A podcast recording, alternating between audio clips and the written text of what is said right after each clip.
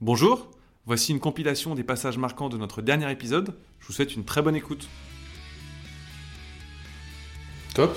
C'est quoi ta recette euh, miracle là, pour recruter euh, 50 commerciaux en quelques mois? Je crois que c'est 6 mois de mémoire. Euh, alors, déjà, on s'est vraiment appuyé sur les ressources internes, donc les, les équipes de recrutement Ouais. chez, chez Expedia. Ok.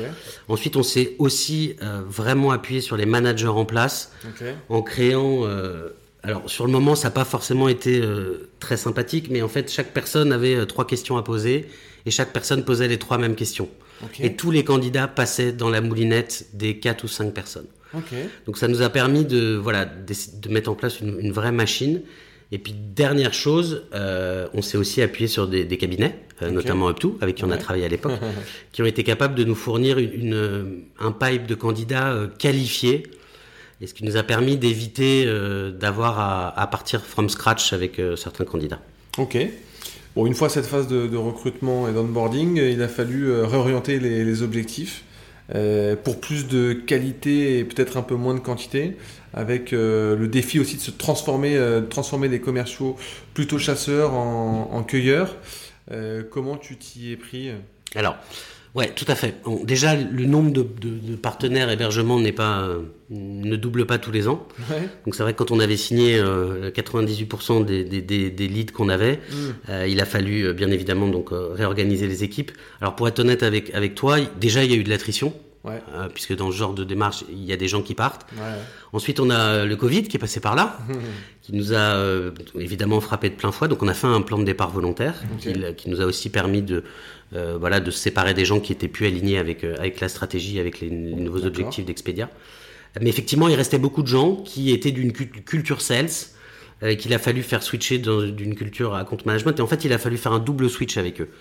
Parce qu'il a fallu, un, déjà, leur apprendre le métier de l'hôtellerie. Et c'est vrai que quand on signe un hôtel pour le mettre live, c'est pas du tout pareil que quand on parle à un directeur d'un hôtel ou un, directeur du revenu management hôtelier. Donc on a eu un énorme travail d'apprentissage et de formation et de coaching.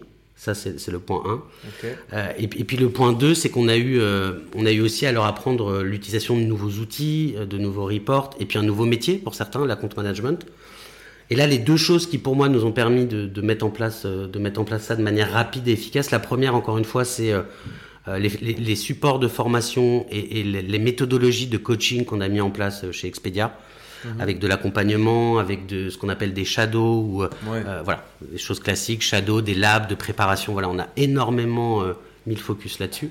Donc sur l'enablement. euh, Exactement. Et le- la deuxième chose, c'est euh, les managers des équipes, les first line managers, et je reviens souvent là-dessus.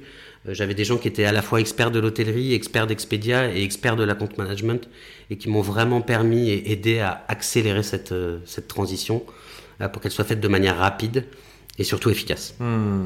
Après, tous les commerciaux sont, sont pas forcément de, de bons account managers. Euh, c'est quoi les prérequis pour devenir un, un bon account manager selon toi? Pour moi, il y a beaucoup de prérequis et de qualités qui sont communes aux fonctions de sales et d'account manager. Euh, et, et je pense que déjà, à partir du moment où on est curieux, organisé, empathique et qu'on aime convaincre les gens, Mhm. on peut globalement être un bon sales et un bon, un bon account manager. Pour moi, les, les- peut-être si je devais dire les deux différences, la première, je dirais que c'est la patience.